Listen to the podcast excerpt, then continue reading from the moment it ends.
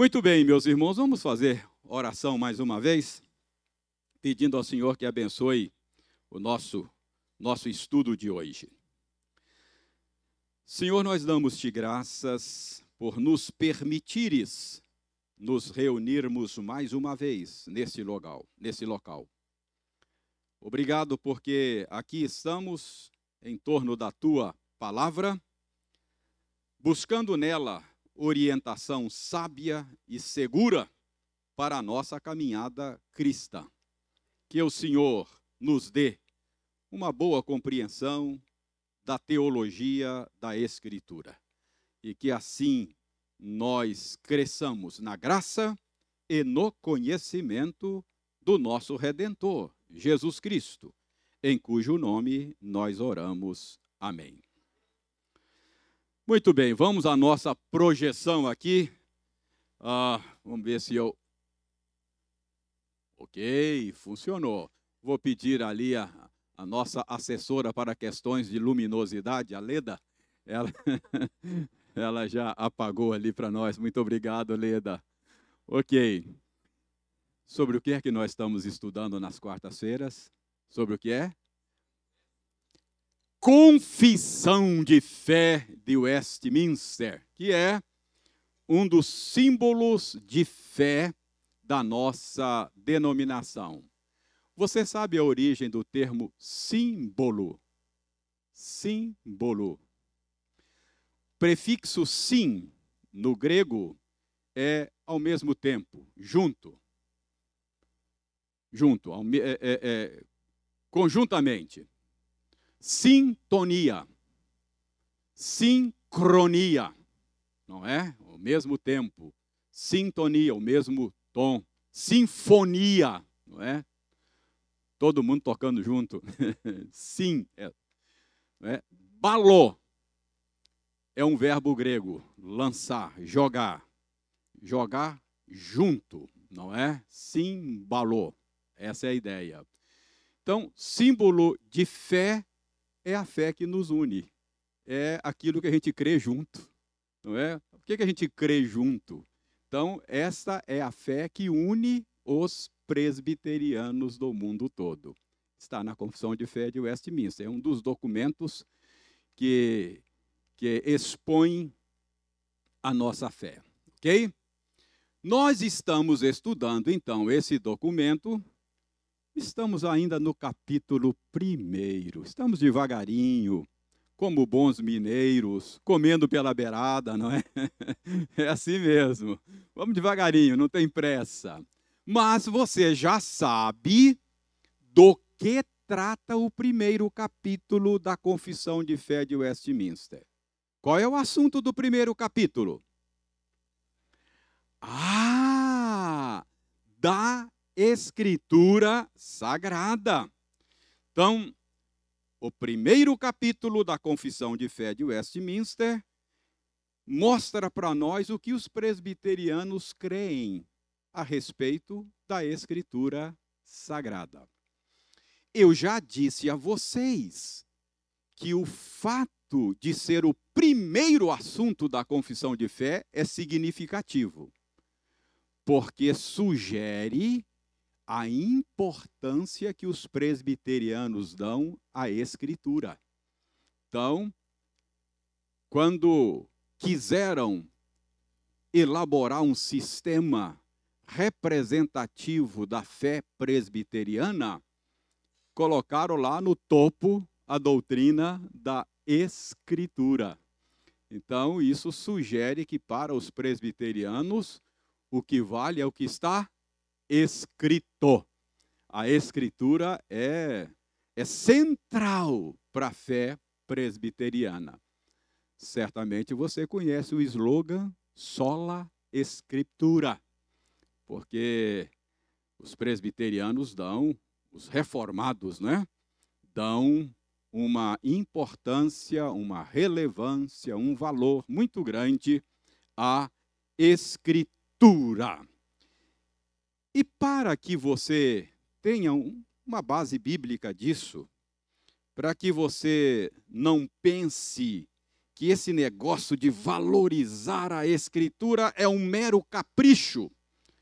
Abra sua Bíblia na primeira epístola de João. Primeira epístola de João. Capítulo 1. A partir do verso 1. Ah,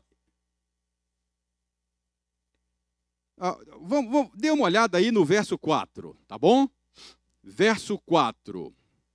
Estas coisas, pois, vos escrevemos. Então, João está dizendo aos seus leitores: Nós escrevemos para vocês estas coisas. Escritura, escrevemos aquilo que está escrito. Então, João está falando da escritura, do registro da revelação de Deus. Estas coisas que coisas a respeito das quais João está falando? Que coisas são estas que foram escritas? Que coisas são essas? João disse aí antes, né? Quais são essas coisas? São as coisas a respeito do Verbo da vida, não é? Uh, ele diz aí no verso primeiro que aquele que era desde o princípio, isto é, o Verbo da vida, ele se manifestou. Verso 2: E a vida se manifestou. E estas coisas, final do verso 1, com respeito ao Verbo da vida, é que eles escreveram, registraram. No verso 1, João disse que estas coisas que eles escreveram, eles ouviram do próprio Verbo encarnado. Eles contemplaram, verso 1, o próprio Verbo encarnado. Quando o Verbo se manifestou, quando Deus se fez homem e habitou entre nós, estes escritores estiveram pessoalmente com ele a ponto de dizer, verso 1, as nossas mãos apalparam. Eles tocaram em Deus. Eles encostaram em Deus. Olha só, o Deus encarnado. E ele diz: Estas coisas que nós recebemos, nós escrevemos. E com que propósito estas coisas foram escritas? com que propósito? Então ele diz aí que estas coisas foram escrita, escritas, verso 3, segunda parte, para que vocês igualmente mantenham comunhão conosco. Para que vocês igualmente mantenham comunhão conosco. Preste atenção. Ele não está falando da comunhão daqueles que leem com eles, os apóstolos. Igualmente, ou seja, para que vocês desfrutem da mesma comunhão que nós desfrutamos com ele. Igualmente. E fica claro que eles não está falando da comunhão nossa com eles, os apóstolos, mas ele explica que comunhão é essa, final do verso 3. Que comunhão é essa? Ora, a nossa comunhão é com quem? Com o Pai e com o seu Filho. Eles tiveram comunhão com o Pai por meio do contato pessoal com o Filho. Eles escreveram estas coisas para que as futuras gerações pudessem igualmente, igual a eles, desfrutar da mesma comunhão que eles tiveram. Que comunhão? Com o Pai e com o Filho. Como é que você tem comunhão com o Filho e com o Pai hoje? Não é da mesma, do mesmo jeito que João teve, apalpou. Não é por meio do que foi escrito. E não é uma comunhão inferior, é igualmente. é uma comunhão da mesma natureza, diferente, mas igual.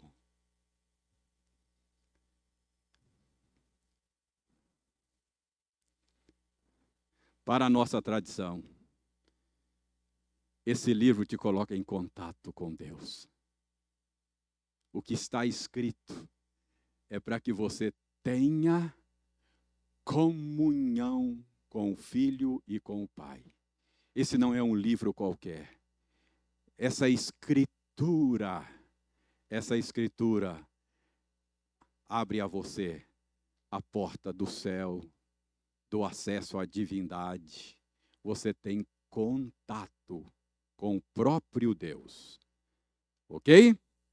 Então, não é mera letra, não são meros conceitos, mas aqui você tem contato com uma pessoa, a pessoa do nosso Redentor.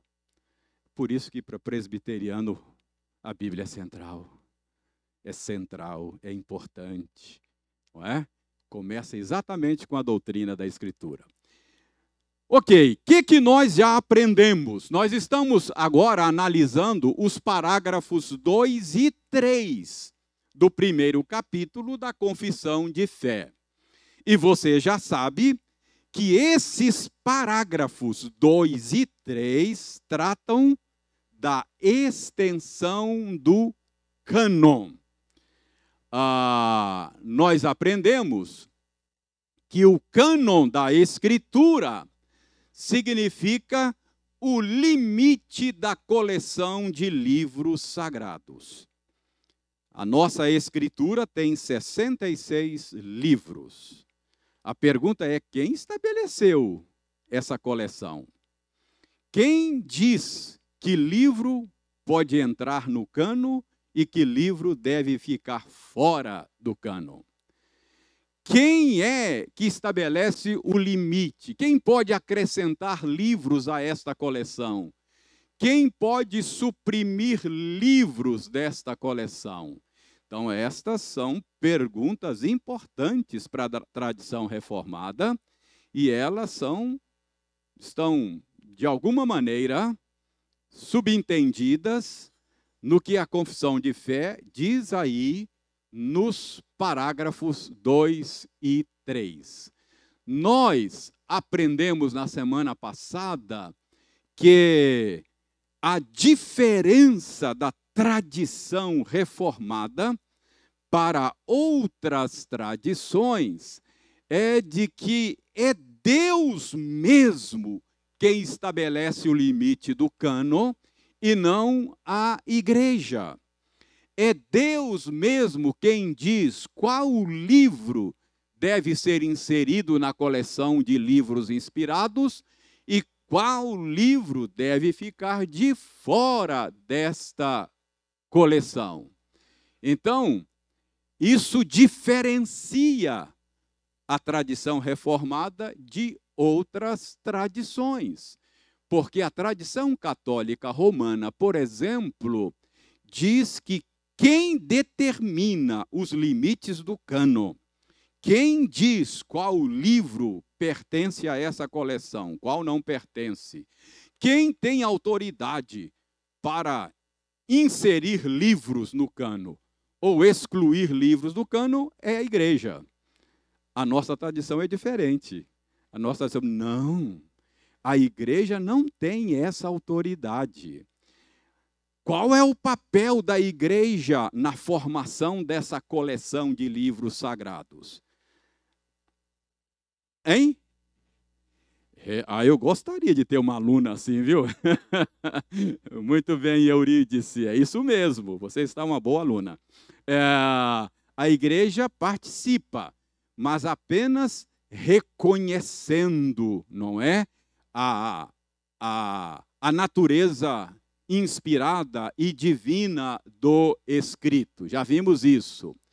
Vimos na semana passada que Deus é, usou no passado, nos, no, no, no Antigo Testamento, a nação de Israel para selecionar reunir e preservar os livros que formam o cânon do Antigo Testamento. Quantos livros tem a coleção do Antigo Testamento? Três, nove. É só lembrar da minha idade, você lembra. 39. Então, 39 livros do Antigo Testamento. Paulo diz que o Senhor Deus deu à nação de Israel, está lá em Romanos 3, 2, Deus confiou à nação de Israel os seus oráculos. Então nós entendemos que a nação de Israel recebeu de Deus a tarefa de reconhecer quais são esses escritos sagrados, colecioná-los e preservá-los. Na aula passada, nós vimos que ao longo do registro do Antigo Testamento, a gente percebe evidências muito claras de que uma coleção de livros estava sendo formada. Por exemplo, a Bíblia fala do. Jesus falou, né? de uma coleção lei, profetas e salmos.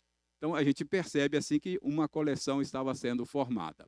Então nós vimos que esse reconhecimento da igreja de que livros são inspirados e, e, e, e que livros não são, não se deu assim de uma maneira conciliar. Não foi que a igreja se reuniu, ou Israel se reuniu lá, os rabinos votaram. Não. Esse processo foi um processo muito natural, orgânico, não é? Histórico. Então, nós vimos como isso aconteceu ao longo do tempo. Opa! Vamos voltar aqui. Então, paramos aqui na semana passada. Vimos a formação do cânon do Antigo Testamento. Agora, prestem bem atenção. Um processo semelhante trouxe à existência o cânon do Novo Testamento. A providência de Deus também conduziu o povo de Deus no Novo Testamento neste processo de reconhecimento dos escritos inspirados e da coleção desses, da reunião desses escritos e da preservação desses escritos. Quando você lê o Novo Testamento, você vai perceber sinais de que isso estava acontecendo naturalmente, organicamente, durante a história. Veja bem, ah, não é difícil você perceber isso. Alguém leia para nós primeira, primeira de Paulo aos Tessalonicenses, 5, 27.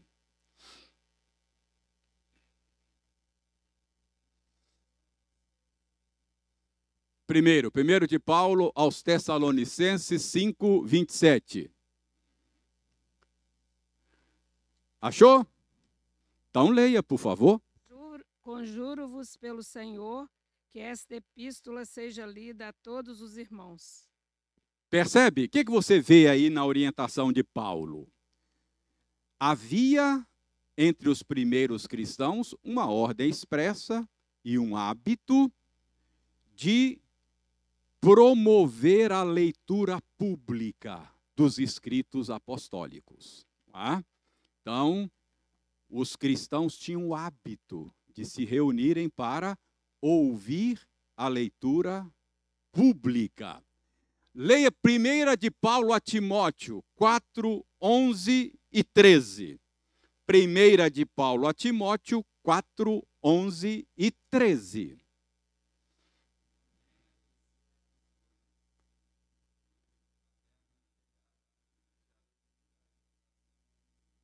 Ok. Paulo, Paulo dando orientação a um líder cristão do primeiro século chamado Timóteo. Paulo diz: Timóteo, ensina essas coisas que eu ensinei para você, você vai ensinar. E até que eu chegue aí, você vai aplicar-se a leitura. Isso aí é leitura pública. Não está mandando Timóteo ficar estudando lá no quarto, não. Isso aí é Timóteo reunir o povo para ler os escritos sagrados, os escritos ah, apostólicos, o ensino dos apóstolos. Então, é, a gente percebe que estava é, é, é, em, em, andamento esse, essa prática da leitura pública, oficial, não é?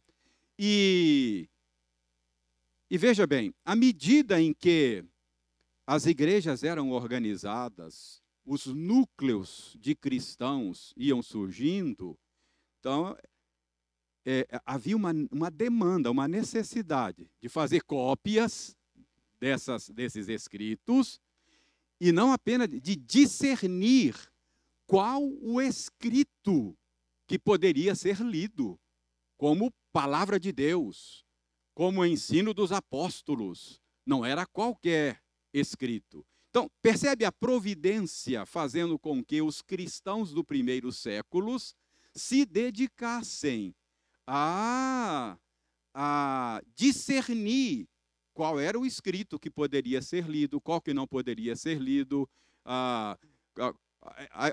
Formou-se uma igreja.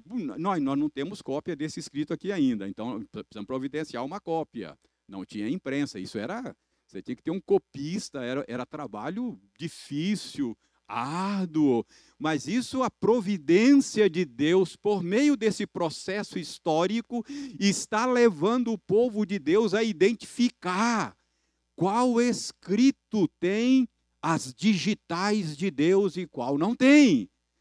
Você consegue perceber como é que essa coleção foi se formando de maneira muito natural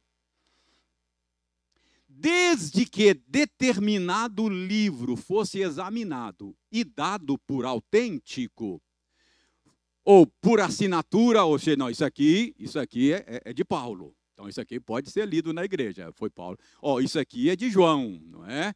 Então identificava a autoria apostólica, não é? Ou ou do seu emissário, não é? Às vezes ah, não era não era um apóstolo, mas era, era alguém muito próximo. Marcos, por exemplo, não era apóstolo, não é? Escreveu um evangelho. Mas é, é, Marcos foi alguém que andou muito próximo dos apóstolos. Então, é, é, era alguém muito próximo do círculo apostólico. Então, ah, ah, esses livros eram lidos e cópias eram feitas para circular nas igrejas. Então, dessa forma, um processo seletivo estava em andamento entre os cristãos. A gente percebe isso nessa ordem de Paulo. Olha, Colossenses 4,16. Alguém leia para nós Colossenses 4,16.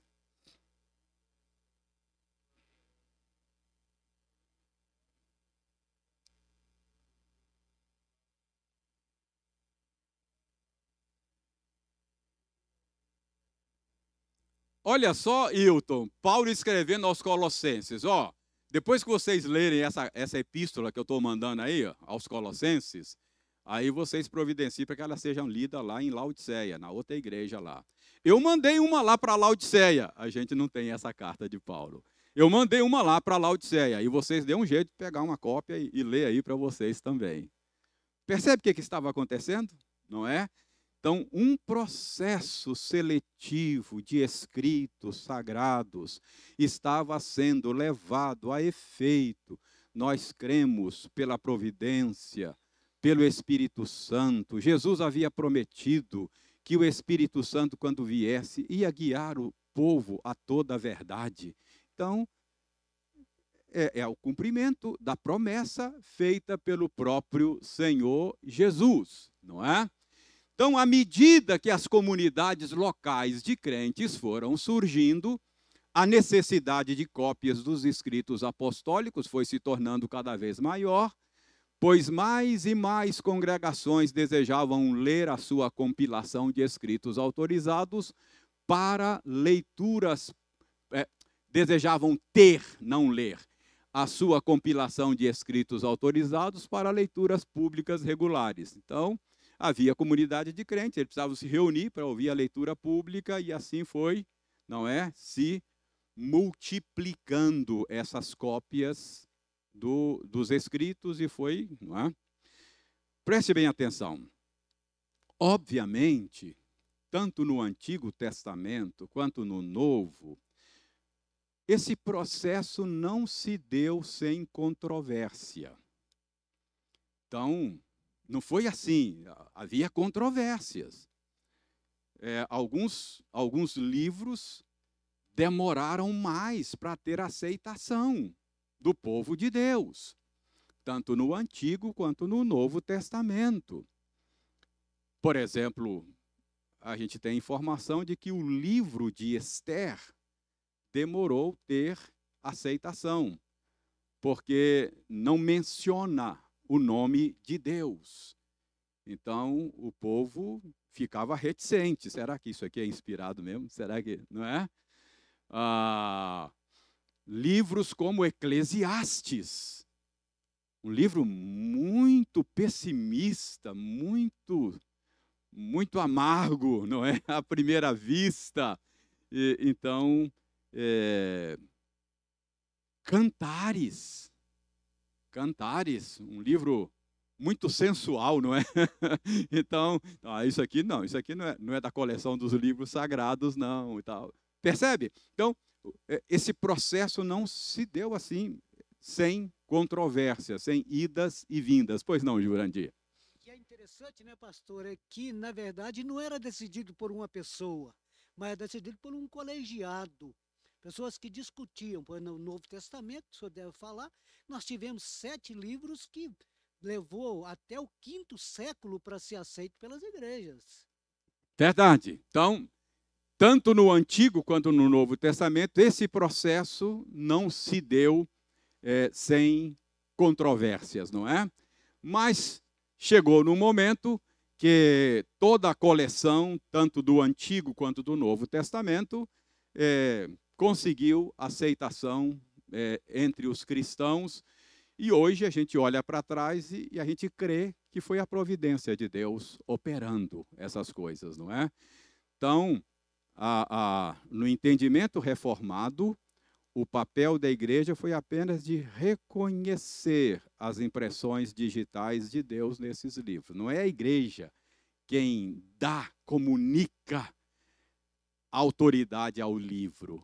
O livro tem autoridade, a igreja só descobriu, percebeu. Essa é uma diferença entre a nossa tradição e a tradição católica, não é? Ah, Vamos lá.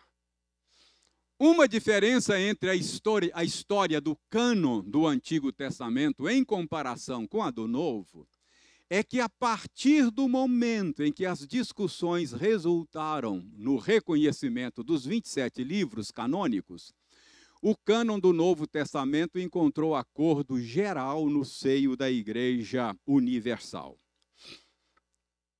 Há uma, essa é uma, uma diferença. Houve idas e vindas, houve solavancos, houve controvérsias, mas uma vez que o cânon foi fechado e os livros do Novo Testamento obtiveram aceitação, reconhecimento da cristandade em geral, é, nós não tivemos mais problema com a coleção dos 27 livros do Novo Testamento. Já o Antigo Testamento deu problema, mesmo depois de fechado. mesmo depois do cânon judaico concluído, a gente acabou tendo extensões do cânon. É? Por exemplo, a...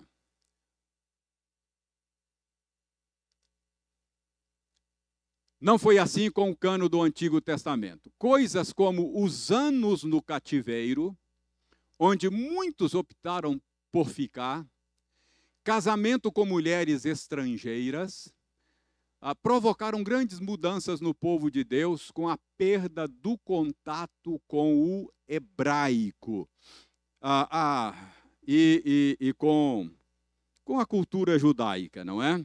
Dê uma olhada, Neemias 13, 23 e 24, você tem um indício dessa afirmação.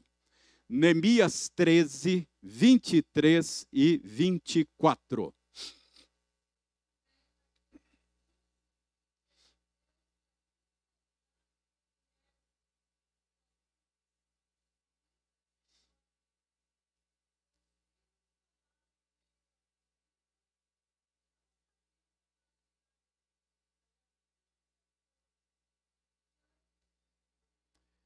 Percebe? Tem um indício aí, Marilza, dessa perda de contato com a língua, com a cultura, a questão dos, dos, dos é, é, é, cativeiros, casamentos mistos e etc. Não é? Então, isso, isso teve consequências. Além disso, entre 336 e 324 antes de Cristo, você sabe que antes de Cristo a contagem é regressiva, não é? Por isso é que é de 336 a 324. Então, antes de Cristo, Alexandre, o grande, aquele conquistador famoso, não é? Conquistou muito do que era então o mundo conhecido da época além de ser um grande conquistador militar, ele foi também um conquistador cultural e trouxe com ele em seus novos territórios a cultura e o idioma grego. Alexandria, que tem esse nome por causa de Alexandre, no Egito, se tornou o centro de sua cultura helênica um considerável número de judeus, particularmente aqueles em Alexandria, aceitou o grego como seu idioma. Tudo isso levou a uma tradução grega do Antigo Testamento, que ficou conhecida como a Septuaginta. Então, nós temos na história essa demanda por causa da língua, da necessidade de uma tradução do Antigo Testamento do hebraico para o grego. A, a tradução grega do Antigo Testamento, por sua vez, essa, essa, essa empreitada de verter o Antigo Testamento para o grego, acabou levando a uma extensão maior do cano que ficou conhecido como cano alexandrino, em distinção ao cano palestinense original. Novos livros escritos posteriormente em grego, possivelmente por judeus alexandrinos, foram incluídos. Então, o que não aconteceu com o Novo Testamento, aconteceu com o Antigo, uma ampliação do cânon, não é? Então, a Septuaginta é um Antigo Testamento ampliado na sua coleção, nessa ocasião, é, é, por causa dessa demanda de verter a, o Antigo Testamento para o grego. Pessoas não afeiçoadas ao judaísmo, ou mesmo desinteressadas em distinguir livros canônicos dos não canônicos, acabaram inserindo nessa nova coleção, agora na língua grega do Antigo Testamento, livros que a nação de Israel não era, não considerava como, como inspirados. Então, o nosso cânon protestante do Antigo Testamento é exatamente a mesma coleção do original do cânon do povo de Israel. Ok? Mas a gente sabe que houve uma ampliação. Mais tarde, a gente tem outra ampliação, bem mais tarde. 1546, Concílio de Trento. Agora já no movimento de contra-reforma. O que é o movimento de contra-reforma?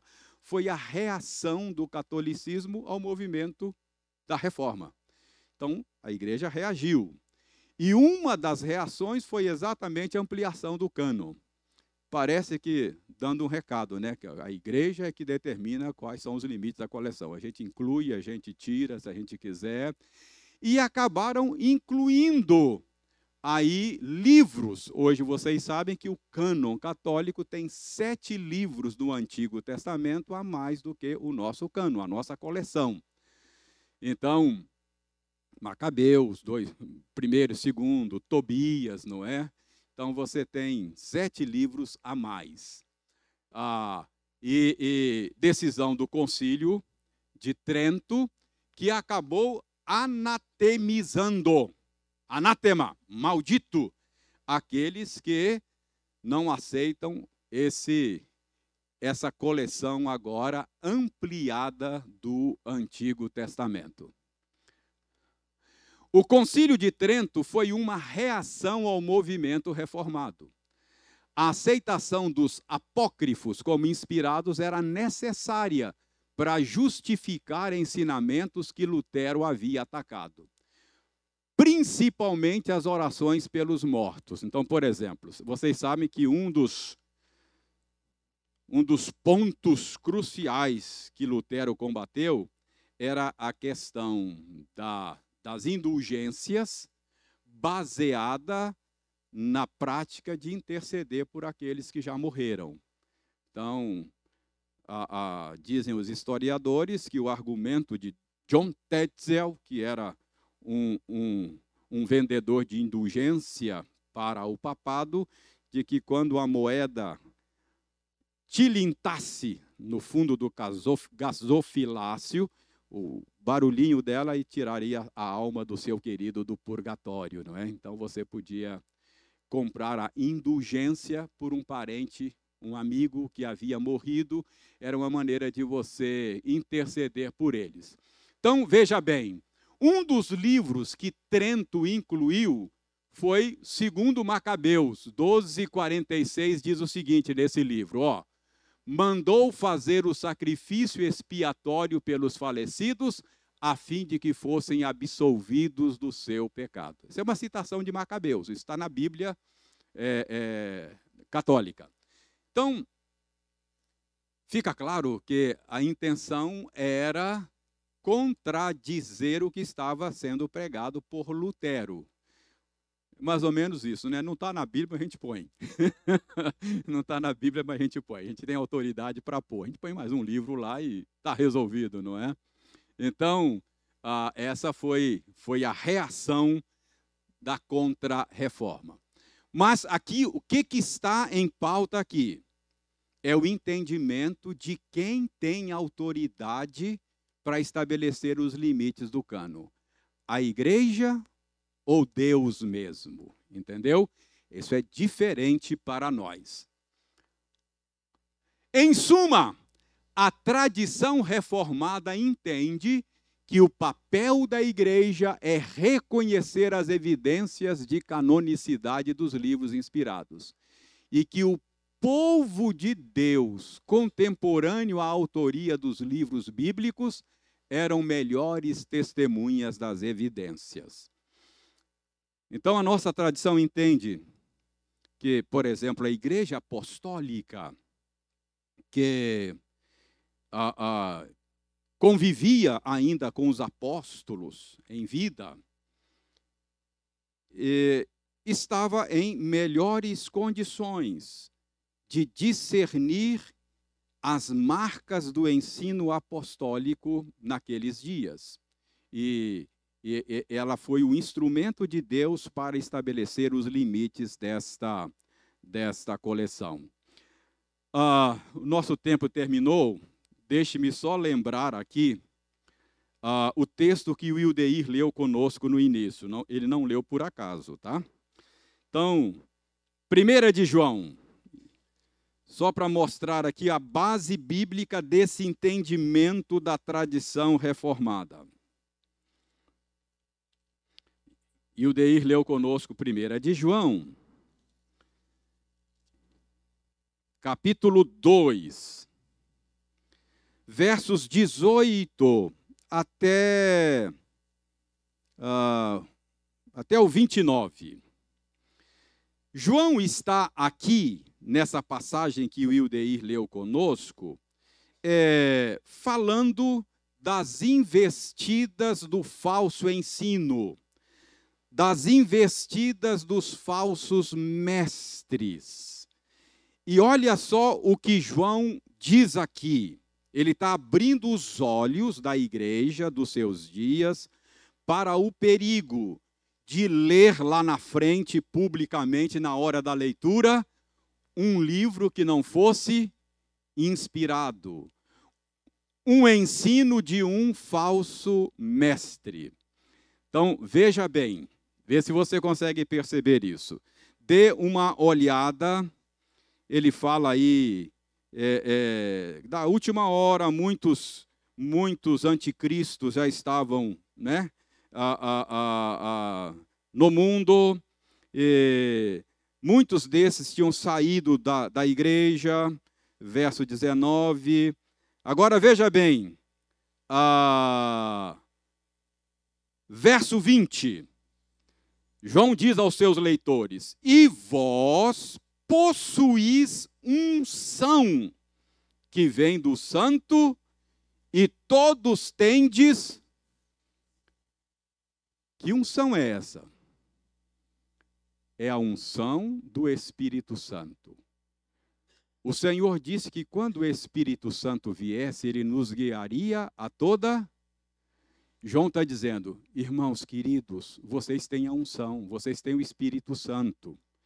Portanto, veja bem, todos tendes conhecimento, ou seja, vocês estão equipados para discernir o erro. Vocês estão equipados para saber qual escrito acolher e qual rechaçar, qual rejeitar. É isso que Paulo, que, que João está dizendo, ok? Não vos escrevi porque não saibais a verdade, antes porque a sabeis.